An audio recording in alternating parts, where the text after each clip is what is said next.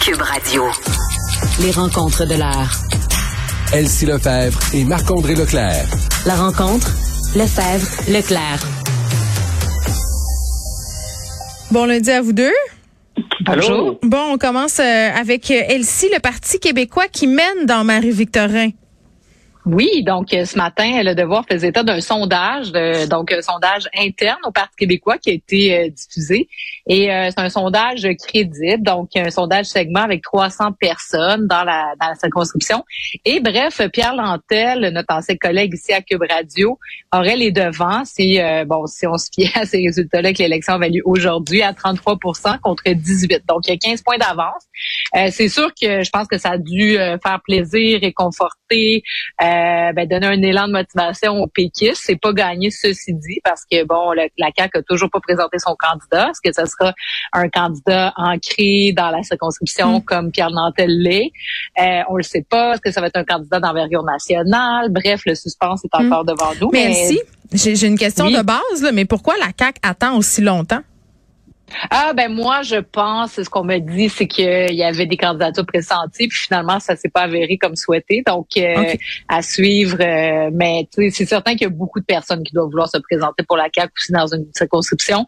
Euh, qui on peut le penser là? C'est sûr qu'il y a des assises fortes pour le Parti québécois mais avec les taux d'appui de la CAQ à l'heure actuelle, on peut penser que c'est un comté qui vont remporter là, euh, peut-être à l'élection générale. En tout cas, à suivre. Bref, euh, euh, moi je pense que au-delà des agences politiques, s'il y a de la diversité à l'Assemblée nationale, c'est quand même une bonne nouvelle. Donc une centaine de députés qui est prévu par le site Québec 125 à l'heure actuelle pour la CAQ, ça serait là, c'est assez fou, le 100 sur 125, on n'aurait jamais vu ça. Marc-André? Dans l'histoire récente. Ben, moi, moi, je veux dire, la, compagnie qui a fait le sondage, c'est Segment Recherche, une compagnie que, que, je respecte. Je n'ai pas même avec ça. Sauf que moi, je pense toujours, là, les sondages internes qui se retrouvent dans les médias, c'est une pratique que, que plusieurs médias font depuis, euh, le devoir le fait ce matin, depuis 5, 10, dizaines d'années. Moi, j'ai un grand malaise avec ça. Ben, moi aussi. Pour moi, des sondages, c'est fait par des firmes, ça peut être fait par des firmes de sondage qui sont commandées par, par des médias, tu sais, euh, Journal de Montréal, CN, TVA, Cube, on en fait à l'occasion.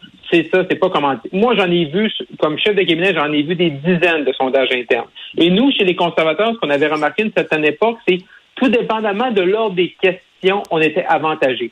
Par exemple, pour nous, au fédéral, lorsque je travaillais chez les conservateurs, si on posait une question de nature euh, économique, avant de parler des intentions de vote, ça nous aidait par la suite. Et si moi j'avais pris ce sondage-là, sans dire la séquence des questions, j'aurais pu donner ça à un journaliste pour dire les conservateurs, ça va bien. C'est rare également que tu un, un, parti donner des, des sondages où ça va mal. Parce que des sondages internes, tu peux en faire à toutes les heures, si tu veux. Fait que moi, j'ai, j'ai un malaise par rapport à ça quand je vois qu'on embarque là-dedans. Pour moi, les sondages internes, c'est tout le temps été des outils pour les organisateurs politiques, pour les organisations. Mhm. Là, c'est sûr, pour le Parti québécois, ils veulent mousser. Je suis pas surpris d'un côté également que la, la candidature de M. Nantel était bien reçue euh, par les gens de Marie-Victorin. Et là, ça va dépendre, comme elle se disait aussi, de voir à la CAQ, là, ils semblent pas pressés. Ils ont le mot d'ordre en interne, c'est on ne fera pas d'annonce Marie-Victorin de date ou de candidat avant les fêtes, fait qu'ils ne sentent pas la, pression. Mais là, est-ce que en publiant ce sondage-là, le PQ vient de renverser la vapeur? Là, on disait ben c'est la CAQ qui doit le gagner. Mais là, maintenant, ce qu'on est en train de se dire, ben là, c'est le PQ qui mène. Fait que là, si eux, ils perdent, ça va faire encore plus mal à M. Saint-Pierre Plamondon. Faut faire attention là, pour pas trop lever les attentes là, pour le PQ, je pense, à Marie-Victorin. Bon, sujet euh, j'allais dire, très tendu. On va revenir sur le dossier de l'enseignante voilée. Bon, cette prof là qui a perdu son emploi parce qu'elle refusait d'enlever son voile ou bon, je sais pas si elle refusait, mais bref, elle est allée en classe euh, avec celui-ci, François Legault, qui a dit qu'elle aurait jamais dû être embauchée parce qu'on était après la loi 21 et tout ça. Là, on a euh, le fédéral qui se fait enjoindre de s'en mêler, là, Marc-André. Oui, beaucoup, beaucoup dans les dans les chroniqueurs, mhm. aussi dans les députés de toutes les couleurs un peu là, à part le blog bien entendu là, mais euh, dans les autres euh, formations politiques pan-canadiennes, présentement il y a beaucoup de pression pour que le fédéral s'en mêle. Monsieur Legault, euh, Monsieur Trudeau, excusez-moi, a réagi ce matin. Mhm. en disant qu'il voulait pas laisser de place à démontrer de l'ingérence, mais qu'il allait sans doute intervenir là-dedans parce qu'on sait que la loi 101 là, est dans un est, est, euh, est dans un processus judiciaire qui devrait l'amener jusqu'à la Cour suprême, ce qu'on peut prévoir. C'est pas encore rendu là.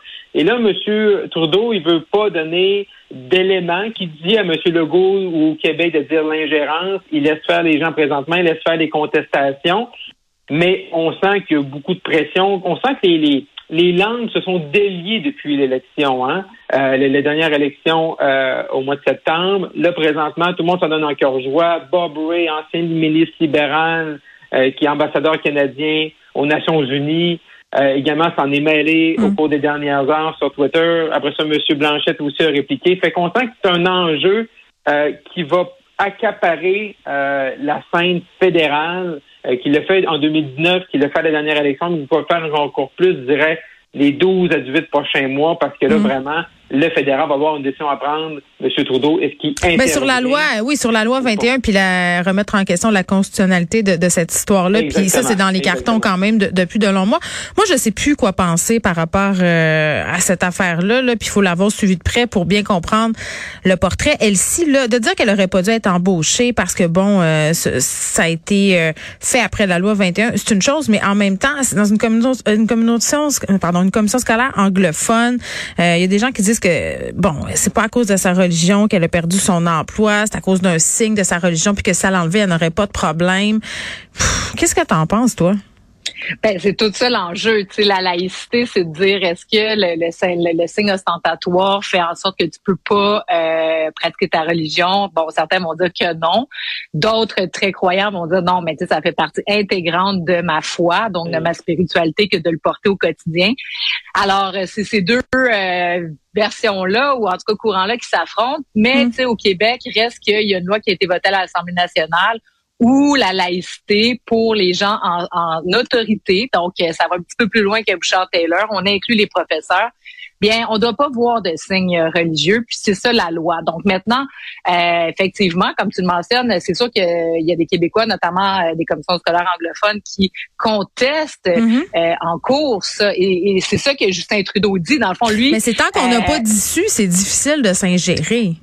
Ben exactement. Donc, euh, sauf qu'en même temps, pendant ce temps-là, ben tu sais, la loi prend effet, mm. puis ça crée euh, des précédents. Savoir que bon, la semaine passée, quand il y a eu ce cas-là, ben on a dit ben ça fait deux ans que la loi est en vigueur, puis il n'y a pas eu de cas à l'exception de ce cas-ci. Il y a bien, il y a des gens qui pensent que c'est de la provocation, puis que c'est organisé cette affaire-là. Tu sais, il y a ben, j'ai vu ça, passer. Pas, là. Ouais, ben d'ailleurs la, la jeune femme euh, qui a été, ben en fait on dit, elle a perdu son emploi. C'est une remplaçante. elle aurait jamais oui, puis elle aurait jamais dû être engagée à la base. Donc, elle s'est faufilée dans le système alors que la loi était claire. Puis l'autre chose, elle dit, euh, je ne considérais pas le hijab comme un objet religieux. C'est important pour moi de continuer à le porter parce que je sais que certaines idéologies ne veulent pas que je le porte. C'est ma résistance et ma résilience. Donc, elle en fait un combat autre que religieux et donc un peu politique. Bon, là, on arrive dans un autre aspect de mmh. ce.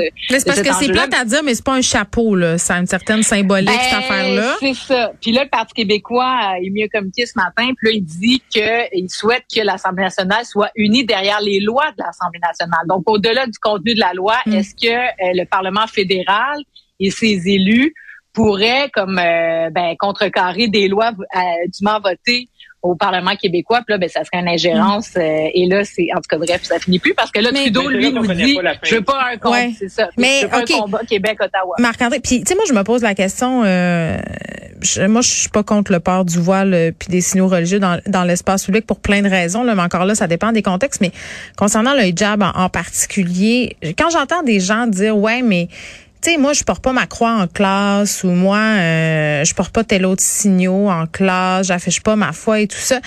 Euh, j'ai l'impression qu'on est en train de mélanger pas mal d'affaires. Puis le, le, hijab en tant que tel, quand tu dis à une personne qui le porte depuis le début de sa vie, euh, ben ok, demain matin, tu n'auras plus le droit de le porter. Euh, c'est parce qu'on condamne l'obligation de porter quelque chose parce que c'est notre perception. on se dit, ah mon Dieu, si les femmes portent un hijab euh, à l'intérieur de l'islam, c'est qu'elles sont obligées, c'est qu'elles sont soumises. Puis notre réponse à mm-hmm. ça, c'est de les obliger à l'enlever. Puis je trouve que ce processus-là, mettons, de, de, de laïcisation, là, si on veut aller là, puis moi je dis pas que c'est ça que je veux que ça soit, là, mais mettons qu'on s'en mm-hmm. va là il faudrait qu'il y ait une transition. Il faudrait qu'on permette à ces femmes-là de s'habituer. C'est comme si moi, je te demande demain matin d'aller enseigner en costume de bain. C'est un, c'est un amalgame, là, mais je veux dire, pour elle, c'est peut-être vécu comme ça. Donc, je, le sais pas. Je suis comme pas bien avec cette affaire-là.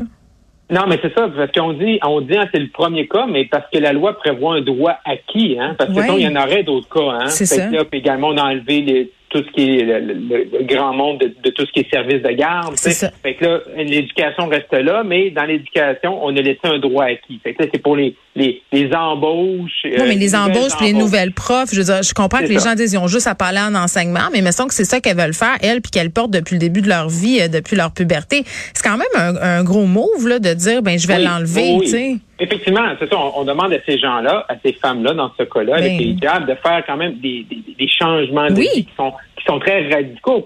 Comme tu disais, qu'on pourrait demander à d'autres personnes, euh, peu importe ce qu'ils font dans leur vie, hey, tu vas faire ce changement-là. C'est pas comme euh, porter une chaînette avec une croix, là. C'est pas la même affaire.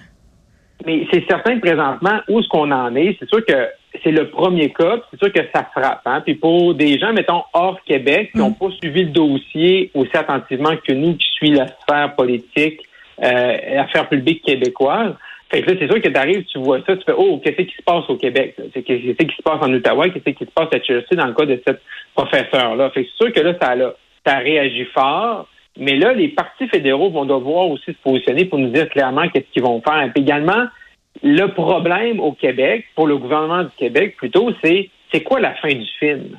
Oui. C'est quoi la fin du film si la loi 21 est, euh, est charcutée, par exemple, d'une certaine façon, mm. par la Cour suprême? Qu'est-ce qu'on fait là? Qu'est-ce que François Legault, euh, premier ministre nationaliste québécois, va faire? Et ça, il n'y a pas la réponse à ça. Si on, on s'ils viennent jouer, si la Cour suprême vient jouer à cause de la charte dans une loi démo démocratiquement adoptée par l'Assemblée nationale du Québec. Et là, c'est là que ça va être difficile pour M. Legault de tenir ça ensemble. Parce que qu'est-ce qu'on fait? On fait une ronde de négociation, on fait un référendum, on, on, laisse tomber la loi 21, on vit avec le restant de la loi 21. Et ça, M. Legault, oui, il a mis la loi 21 en place, mm. mais là, présentement, il ne sait pas comment ça va se, se, se terminer. Puis j'espère que les gens autour de lui se posent ces questions-là. Effectivement. Puis euh, j'ai l'impression que ce dossier-là, on n'a pas fini d'en parler. Puis c'est un dossier qui est oh, super non. émotif. Puis je veux dire, c'est comme s'il n'y avait pas de bonne réponse. Tu sais, c'est. Ouais, t'es pas d'accord, toi? Ben, ben j'ajouterais seulement que c'est sûr que moi, je pense qu'il faut le sortir aussi du débat que, du, ouais, c'est ça, du, du duel Québec-Canada puis des, mm. de l'Amérique du Nord, des États-Unis. Parce que dans le fond, c'est les pays anglo-saxons là qui sont axés sur cette vision-là, de, euh, de, de, ben, pas de la, ben oui, de la non-laïcité ultimement. Mais sinon, tu sais, quand on regarde les autres pays, l'Allemagne, la France, la Belgique, tu sais, il y a des lois qui ressemblent et qui sont même plus fortes souvent que la loi 21. Donc là, on est pris dans un débat où d'un côté on plaide la laïcité, puis de l'autre côté on plaide le racisme. Puis là, je pense que il y a une voie mitoyenne ben, entre les exactement. deux. Exactement. Je suis tellement d'accord. Euh, oui, il faut arrêter de ben, se camper dans nos positions des deux bords. Il y a une voie mitoyenne, mais il y a surtout une voie de transition. Est-ce qu'on peut laisser le temps au monde de s'adapter? On peut-tu aussi euh, pas obliger des personnes à avoir des comportements qu'ils ne désirent pas avoir en disant, euh, en arrivant en espèce de white savior, puis en disant, oh my God, votre voile vous a pris, on va vous l'enlever, on va vous sauver. On peut-tu comme? Mais c'est pas. Mais c'est pas juste ça, c'est ouais, mais pas on le s'entend que la, ben, la loi 21, elle, si ça vise les, les enseignantes voilées, les ben, ça vise surtout d'avoir un lieu où, oui, oui, la, je comprends. exemple de religion. Fait que c'est pas juste de juger si oui ou non on trouve que la religion musulmane ou X, Y, Z Mm. religion opprime les femmes. C'est aussi de se dire, ben, tu sais, moi, je, je choisis de vivre dans un État laïque, euh, et puis, euh, je, je le, le mais il y a moyen de le faire. faire face à ça. ça dans son quotidien, tu sais, surtout dans des ben, dans des postes d'autorité. Fait tu sais, il Ouais. y a les deux il y a les deux côtés, mais moi je trouve qu'on parle beaucoup trop juste du multiculturalisme canadien, américain, anglo-saxon, puis qu'on devrait peut-être s'ouvrir davantage à ce qui se fait ailleurs, puis peut-être que ça ça balancerait les choses. Et le Québec fait est, est seul là-dedans dans le Canada, puis Ouais. c'est un peu dangereux, je trouve, de Ben nous oui, puis je pense aussi euh, qu'il faut s'éloigner de la question du voile puis voir aussi qu'est-ce qui est dit dans les salles de classe. Là, on parle beaucoup de la liberté académique. Là, il y a des profs Ouais. qui passent leurs idées, euh, qui font du, du prosélytisme, non seulement religieux mais politique dans leur classe euh, sur la pandémie et sur toutes sortes de sujets euh, qui sont pas mal, en- à mon sens, plus préoccupants là qu'une petite madame qui veut aller Oui. enseigner son cours de français avec un un hijab sur la tête. Voilà. Mais bon, C'est sûr. On va en Mais, reparler ouais. de tout ça. Ouais, on va en parler parce que si on voyait un curé en soutane, on serait pas vraiment plus content. Hey, je le plus, sais pas. Moi, je suis allée à l'école religieuse. Là, Tu sais, on pourrait s'en parler longtemps des effets que ça a eu, puis de ce que je me suis fait dire par des euh, des frères puis des sœurs. Puis j'ai pas euh, 78 ans. Là, j'en ai 39. Tu sais, Tu sais, la religion non plus c'est pas juste mauvais. Là, je pense pas qu'à l'école c'est le lieu pour parler de religion. Mais si tu parles des religions puis que c'est pas de façon confessionnelle, tu sais, les religions c'est culturel, ça fait partie de nous. Donc on peut pas juste balayer ça du revers de la main. Toujours est-il. À demain, nous en reparlerons. Au revoir. Oui, fait. Au revoir. Vous écoutez Geneviève Peterson. Cube Radio.